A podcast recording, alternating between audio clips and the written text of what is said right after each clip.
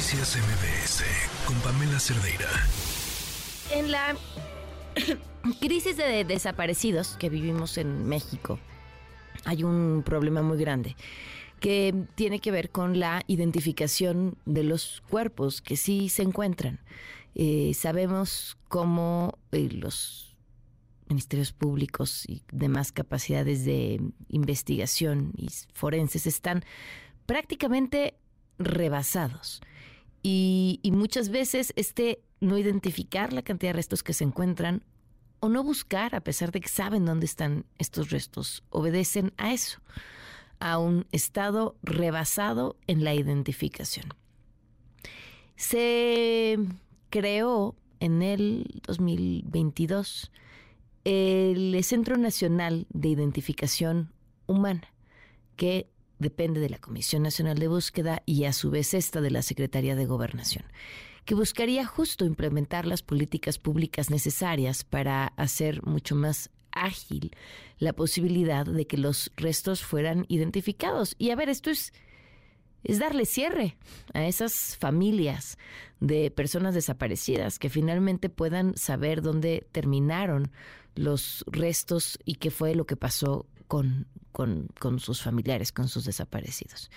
Pero la historia es, y esto lo publica este lunes la jornada, que pues prácticamente este Centro Nacional de Identificación Humana está suspendido al menos de facto. 70% de su plantilla se redujo, o sea, quitaron al 70% de las personas que estaban ahí trabajando, detuvieron el proceso de donación de su edificio, así la intención de poder identificar a las personas desaparecidas. Nos acompaña en la línea Valentina Peralta Puga, consejera nacional de personas desaparecidas. Gracias por acompañarnos, Valentina. Buenas tardes. Buenas tardes, Pamela. Eh, pues ¿Cómo está? Muy bien, muchas gracias. Aquí pues contigo y con tu auditorio tocando este tema que es tan grave, tan importante, no solo para las víctimas que ya están desaparecidas y sus familias, sino para toda la población. Nadie nos garantiza que no seamos el siguiente de la fila. Y no solamente eso, sino que nosotros tenemos que volver a ver todos, todos estos espacios que institucionalmente siguen descubiertos. ¿no? ¿Qué había pasado una vez que inició a, operar este, este centro y, qué va pasado en los últimos meses? ¿A partir de cuándo y cómo fue que, que dejó de hacerlo? Sí, mira, en marzo del 2022, el presidente envió una iniciativa al Congreso para la creación de este centro como respuesta a las peticiones de tener un espacio de identificación estuviera ligado directamente con el tema de personas desaparecidas. Entonces, tenemos una crisis de una crisis forense en el país donde tenemos alrededor de 55 mil seres humanos acumulados en las distintas fosas comunes de las entidades federativas, o sea, en manos de los gobiernos. No nos estamos refiriendo a las fosas clandestinas que se van encontrando, estos hallazgos cuando se hace investigación en temas de delincuencia organizada. Sí, no, son, los que ya han encontrado y no han podido identificar. Sí, y no los han podido identificar principalmente porque no se cuenta con las capacidades instaladas. Llegan a los centros forenses 10 personas, pueden atender 5, cuando van a atender a las otras 5 ya llegaron otras 10, y entonces se les van acumulando en los refrigeradores, algunos inclusive sin hacerles las necropias de ley, sin hacerles los, todas las, este, intervenciones periciales que la ley establece, y así son llevadas a una fosa común. Te digo porque nosotros estuvimos en las fosas de Tetencingo y Jojutla adentro y nos dimos cuenta que muchos de ellos ni siquiera se les había hecho la necropsia, más, ni siquiera se les había quitado la ropa. Después de años de estar ahí eh, descomponiéndose sus cuerpos y seguramente sus familias buscándoles. Entonces, lo que nosotros tenemos muy claro y expusimos el viernes pasado en la primera sesión del Sistema Nacional de Búsqueda, de que, por ley es la entidad, el espacio de coordinación de todas las autoridades del país para buscar personas desaparecidas. Ahí nos, eh, pues nos dijeron, no de una manera totalmente directa, pero pues que no era conveniente que persistiera otro mecanismo que construimos para el tema forense, que es el mecanismo extraordinario de identificación humana, de identificación forense, perdón, y aunado con el Centro Nacional de Identificación Humana de Morelos, pues eran como estos dos inicios de institucionalidad que impulsó Alejandro Encinas y su equipo.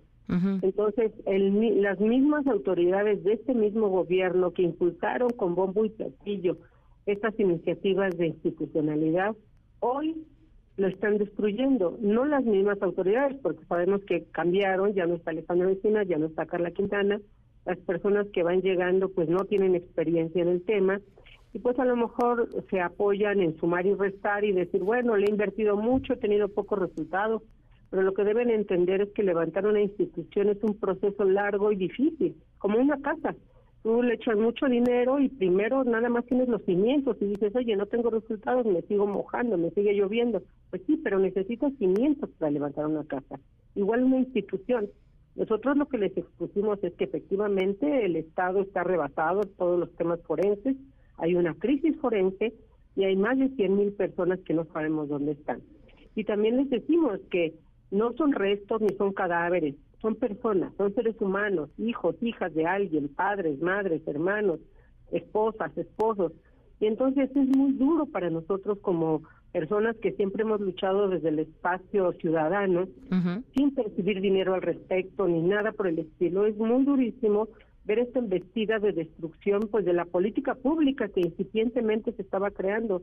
Y ellos usan una frase en estas reuniones, que las he escuchado muchas veces, donde dicen que ellos tienen que, que, actuar más territorio y menos escritorio.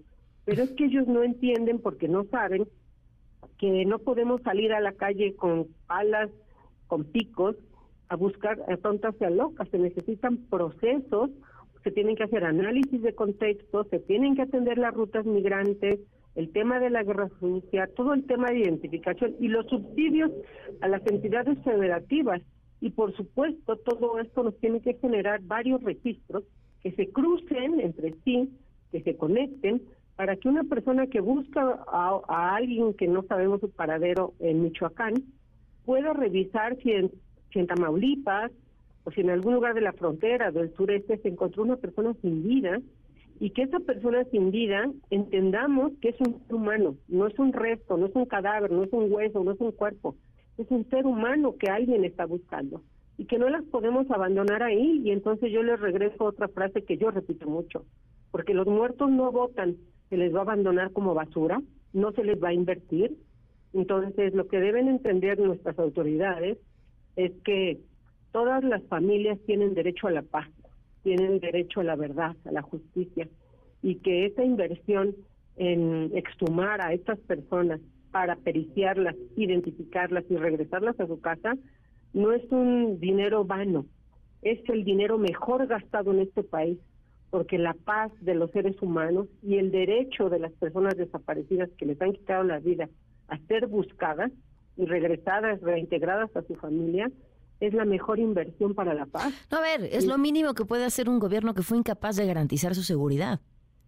Exacto, nosotros lo que les decimos es, a ver, la, la, la Constitución nos dice que ustedes nos deben garantizar la seguridad. Si ya nos fallaron en eso, garantízanos la justicia. Por un lado, que las fiscalías investiguen con los recursos que necesitan, porque también están en el abandono, cada MP tiene entre 50 y 300 carpetas, ¿cómo las va a poder investigar y atender si no tiene policía de investigación, si no tiene suficientes peritos, si no tiene gasolina, si no tiene pones? Ahora, ¿qué, ¿qué, les, qué, les han dicho? O sea, entiendo esta frase de menos escritorio y más territorio, que suena bien para la campaña, no entiendo para qué otra cosa más. Eh, ¿Qué les dicen? ¿Qué les responden? Pues mira, realmente eh, cuando nos responden, porque estas nuevas autoridades Tampoco han tenido como una especie de cerco para que todo sea a través de sus subalternos, nosotros como integrantes del Consejo Nacional Ciudadano, y aunque no fuéramos integrantes del Consejo, una persona ciudadana que está buscando a su familiar o que está dando acompañamiento a algunas víctimas, eh, necesita tener las puertas abiertas y decirles, a ver, dime qué estás haciendo, porque ellos no son nuestros jefes, ellos son nuestros empleados y nos tienen que rendir cuentas. Entonces lo que nos dicen es, estamos reestructurando, todo es para bien, miren, se desperdiciaba mucho aquí, allá, allá, los anteriores estaban haciendo todo mal, o sea, echándole toda la, toda la tierra Carla Quintana, que pues habrá tenido sus errores, uno no sabe todo lo que hicieron o dejaron de hacer, pero lo que sí sabemos es que ella, Alejandro Encinas y sus equipos levantaron este tema de cero, de menos cero. Y entonces que cinco años, aunque parezca mucho, que es lo que trabajaron ellos, pues resulta poco para algo que viene pues desde la guerra sucia rezagándose y que no es lo mismo periciar una persona sobre la plancha que cuando ya tiene sepultaba cuatro, cinco, diez años, quince, y que tienes que sacarla como un dato muy importante que también he repetido últimamente y que me ha ganado varias llamadas del gobierno de la ciudad, es que en, en la Ciudad de México, en las fosas comunes del Panteón de Dolores, hay al menos más de 15 mil seres humanos abandonados allá. Y se los dije el viernes en la sesión. porque ¿Cuántos la Comisión local de búsqueda busca mil personas? porque tenemos en, las en las fosas más de 15 mil solo del año 2000 para acá? Nosotros tenemos el conteo año por año y solamente son las personas que fueron inhumadas ahí y que pasaron antes por el Instituto de Ciencias Forenses, por el INCIFO. Todavía nos falta contar a las que colocaron ahí con autorización de la alcaldía los albergues, las personas en situación de calle, las universidades, o sea, todas esas personas tenemos que rescatarlas de ahí, pero para poderlas rescatar necesitamos contar con un centro de resguardo temporal, que es una edificación que tenga gavetas individualizadas o que tenga repisas de cemento, donde sacamos una persona de la fosa, se pericia, se le toman las muestras biológicas que se pueda, se le toman las fotografías si es que tiene algunos otros datos o indicios de identidad, como pueden ser odontológicos, como pueden ser placas ortopédicas, inclusive tatuajes. Y que una vez que las periciamos, se coloque en una bolsa y se guarde en un espacio individual porque así como están ahorita, es una revoltura de seres humanos descomponiéndose sus tejidos, rompen las bolsas, se revuelven los fluidos. Es, es una cosa dantesca que quienes hemos estado en las fosas comunes, desde las de Morelos, las del norte y las de la Ciudad de México, te das cuenta que solamente puede suceder cuando están en el abandono, cuando las autoridades no tienen en su mente la posibilidad de rescatar hasta algún día, las abandonan en el olvido para siempre. Oye, ¿y te llaman del gobierno de la Ciudad de México para decirte qué? Ah, bueno, pues que por qué estoy dando tantas entrevistas diciendo estas cosas y yo siempre he apoyado pues a la izquierda y abiertamente a la 4T y al presidente. Yo lo que les digo es que eh, es que justamente el apoyo que se le puede dar a un gobierno es decir la verdad que el hecho de que uno políticamente tenga una postura a favor de ciertas políticas públicas, ciertos elementos a favor de la igualdad y de todo lo que en muchos sentidos, en muchos sentidos se ha hecho, no tenemos por qué callarnos la boca donde nos estamos dando cuenta que están cometiendo errores, que al contrario, flaco favor les haríamos si nosotros nos quedamos callados por una cuestión política. Esto es una cuestión humana que está por encima de cualquier interés político. Yo les digo, pues si no quieren que uno diga, pues pongan remedio. Hay un proyecto de construir el centro, el centro de resguardo temporal en la Ciudad de México. Desde hace tres años que empezamos nosotros a ser consejeros también en la Ciudad de México. Yo acabo de terminar mi periodo de tres años como consejera de búsqueda en la Ciudad de México apenas en noviembre. Y desde el día uno le dijimos le dijimos al entonces secretario, que ahora es el jefe de gobierno, Batres, cómo estaban los problemas del, del tema forense y se comprometió a resolverlos. Y seguimos igual tres años después. Entonces, yo lo que les digo es esto, no me pidan que me calle, porque el silencio también es una decisión. Y de alguna manera el silencio siempre prolonga la impunidad y la impunidad la repetición entonces, mejor, pues pónganse las pilas, este proyecto que ya autorizó además el gobierno de la Ciudad de México, pero no han podido dar para iniciar la obra 100 millones de pesos. O sea, el proyecto completo cuesta alrededor de 300 millones de pesos. Y necesitan empezar con 100 millones que nadie ha puesto durante tres años, ya no digamos ahorita que es temporada electoral, durante tres años no lo han puesto. No, te aseguro que han gastado en otras cosas claro. podríamos prescindir de ellas. Así está todo el país, pero yo pongo de ejemplo el, el gobierno de la ciudad porque uno votamos por él. Dos, está muy cercano al gobierno federal. No, y porque era su consejera. Era, no, es, es el encargo. Si eres consejera, es parte de lo que tienes que hacer.